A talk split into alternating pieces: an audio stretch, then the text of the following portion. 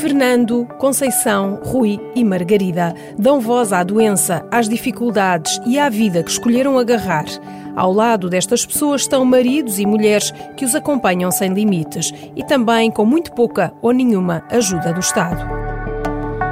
Há 12 anos que a vida de Fernando Azevedo mudou. Encontramo-lo num debate sobre a vida e a eutanásia, cabelo e bigode pintados de branco pela vida, sentado numa cadeira de rodas onde o corpo já muito pouco mexe, corado e visivelmente bem disposto, com sentido de humor fácil, mesmo tendo de falar da ela, a esclerose lateral amniotrófica. Explica como tudo começou. Quando me foi diagnosticada a doença, eu na altura ainda não fiquei assim muito preocupado porque ainda trabalhei uns anos, porque não foi aquela doença que atacasse logo rapidamente, como acontece com algumas pessoas. Mas eh, mais tarde, quando comecei a deixar de, de trabalhar e comecei a ficar em casa, fui-me abaixo um bocado, achava-me um fardo, vamos, vamos falar assim. Eu não tinha condições, condições de vida, era, era só trabalho para a minha família. A minha mulher doente cada vez mais, depois operações que teve a fazer e coisas do género e eu sem, sem ter eh, condições de vida, até condições monetárias. Eu nessa altura, de facto, eh, pensei em, em ir lá ter com a outra rapaziada. Pensou na morte, quis desistir, achava que não tinha mais para dar e para viver, tinha medo de sofrer. Suzel, a esposa, nem gosta de relembrar aqueles dias. Pediu muitas vezes a mim, ao miúdo, para queria morrer, deixou de comer. Eu, mais o miúdo, deixámos de comer também, porque ele não queria viver. E a gente disse não comes, a gente também não come. E o miúdo deitou só ao pé dele, não saiu do pé dele.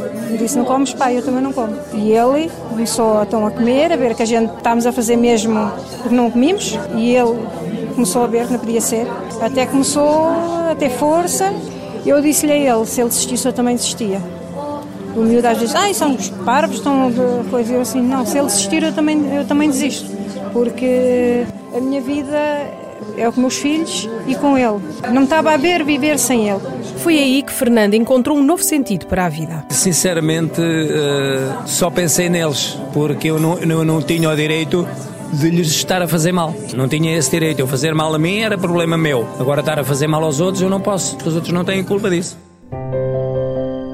Depois da família surgiu uma outra missão: ajudar os que sofrem da mesma doença e juntar-se ao movimento Filhos Sem Voz. Hoje sente-se útil, a vida tem sentido, apesar das muitas pedras que encontra pelo caminho. Tem na mulher o braço direito, não trabalha para cuidar dele 24 horas por dia e confessa que teme o dia da reforma porque não desconta nem tem qualquer ajuda do Estado. Suspendeu a vida para tomar conta do homem com quem está casada há 32 anos e que conhece desde os 16. Dá o que pode e muitas vezes o que não pode. Até já rasgou os tendões dos braços. Fisicamente é preciso agarrá-lo com força, né? Eu agora já não consigo agarrá-lo em peso, mas na cama sou eu que o viro, sou eu que o puxo, eh, com o braço esquerdo, o braço direito já está pior, mas agarrá-lo ao colo não. Mas meus filhos põem, tenho dois filhos excepcionais que nos ajudam. Quando é para deitar, deitam Fernando lamenta que exista falta de apoio financeiro às famílias, falta de cuidados de saúde, de reconhecimento dos cuidadores, motivos que diz levam muita gente a entrar em desespero e a querer desistir da vida. Conceição tem um filho com 14 anos, com deficiência profunda e totalmente dependente. Apesar das dificuldades diárias, não tem dúvidas que o filho é feliz. Já ela vive no sufoco das contas, não trabalha, tem mais filhos e o marido tem ele também uma deficiência. O David é feliz. O David consegue ser mais feliz que eu. Porque o David não tem uma máquina de calcular na cabeça como eu. Aí é que está a diferença. Eu acho que nós somos muito mais frustrados do que certas pessoas com deficiências como a do David. Conta-nos o que aconteceu com o filho, que agradece por estar vivo. A carrinha passou por um buraco e descolou uma placenta. O hematoma cresceu, o David ficou sem circulação de oxigênio para o cérebro, teve múltiplos AVCs, os órgãos já entraram em falência e teve que se fazer uma cesariana de emergência em que o David já nasceu sem batimentos cardíacos, não é? Portanto, David nasceu morto e tudo o que vier daí para a frente é vida. Conceição sabe melhor do que ninguém que a tarefa é árdua e fica incomodada com movimentos sociais e políticos que abrem portas à morte. Diz que a vida não tem de ser perfeita e que há muita vida e felicidade para além desse estereótipo. Tem uma vontade bastante vingada e sabe o que quer. Ele simplesmente não tem a como verbalizar ou comunicar da mesma forma como nós comunicamos. É, é uma pessoa que ali está, apenas está condicionada.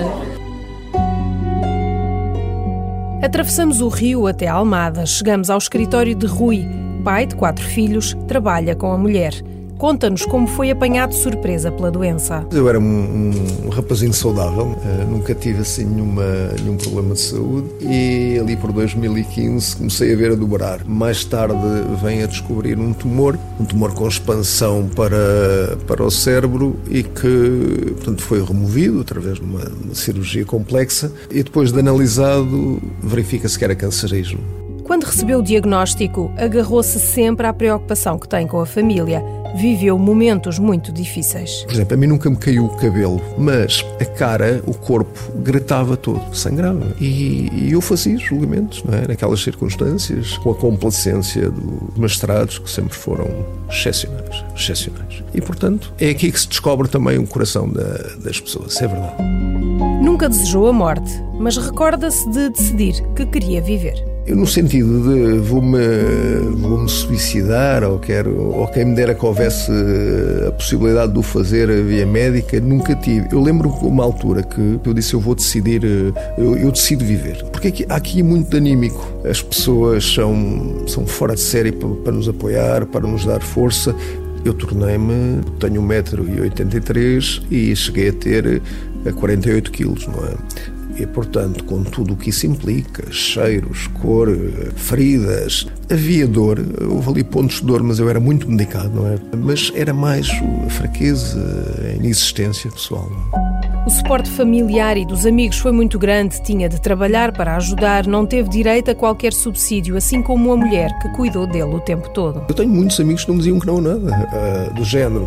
Eu vi alturas, estou-me a recordar numa altura em que eu não me conseguia levantar. Tenho um caso de homicídio de um tipo que está fugido. Ele disse que se queria apresentar, eu combinei para ir buscá-lo, eu não conseguia conduzir, não tinha força, e tinha que levar para a judiciária, mas eu não conseguia conduzir. Pedi a um amigo meu, ele foi comigo, fomos buscar o, o tipo, e depois fiz o julgamento.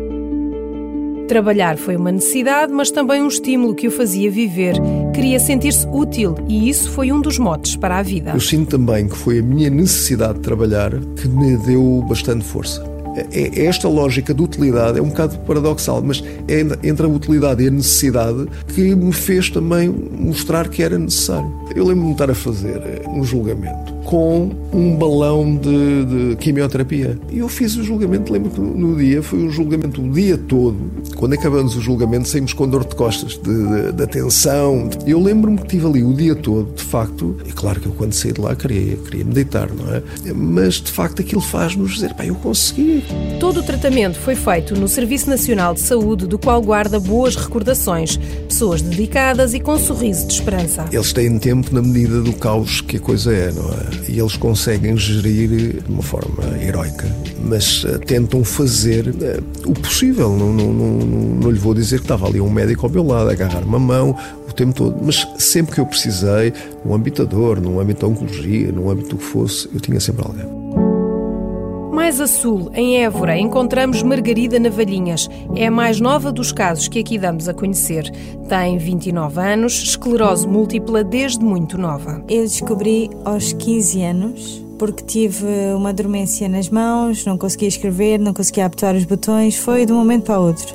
Tinha também muita dor de costas. Então os meus pais ligaram logo ao pediatra, o pediatra passou para o neurologista, fiz logo todos os exames, ou seja, ressonância magnética, e foi dito que de facto achavam que era esclerose múltipla. Sabe que é diferente, mas com o mesmo espaço na vida e na sociedade. E sentia muito o peso das limitações, sim, é verdade. Uh, no sentido de que eu fazendo muitos esforços, eu não consigo. Eu sou diferente dos outros. E até há bem pouco atrás eu achava que era igual e podia fazer tudo, mas não posso. e tem que encarar isso como uma diferença, simplesmente, não é positivo nem negativo, simplesmente eu sou diferente. E sim, olha o futuro, tenho que olhar o futuro com, com conscientemente a pensar que eu gostava muito de, sei lá, de fazer salto uh, de paraquedas ou gostava muito de fazer outras coisas mais que exigem mais do físico e da pessoa mas se calhar eu não sou capaz. E se calhar é melhor optar por uh, empregos dentro da minha área mais calmos. Sabe que a medicina está avançada e muito se tem evoluído. Os sintomas são atenuados, afasta-se a dor, mas não há cura. O caminho, não tem dúvidas, será sempre pela vida. Acho que nunca vou pensar na morte como uma solução. A solução é investir nos paliativos e investir no Sistema Nacional de Saúde. Essa é a solução. Nós precisamos de mais neurologistas, precisamos de ter consultas quando precisamos. Acho que a solução é, durante a vida, dar dignidade e cuidados de saúde às pessoas. Sim à vida. Sempre. Fernando vive feliz ao lado da mulher e dos filhos. Conceição adora o seu menino e faz tudo por ele. Rui já voltou a jogar futebol e descobriu novos prazeres na vida. Margarida procura emprego e só quer aproveitar a vida.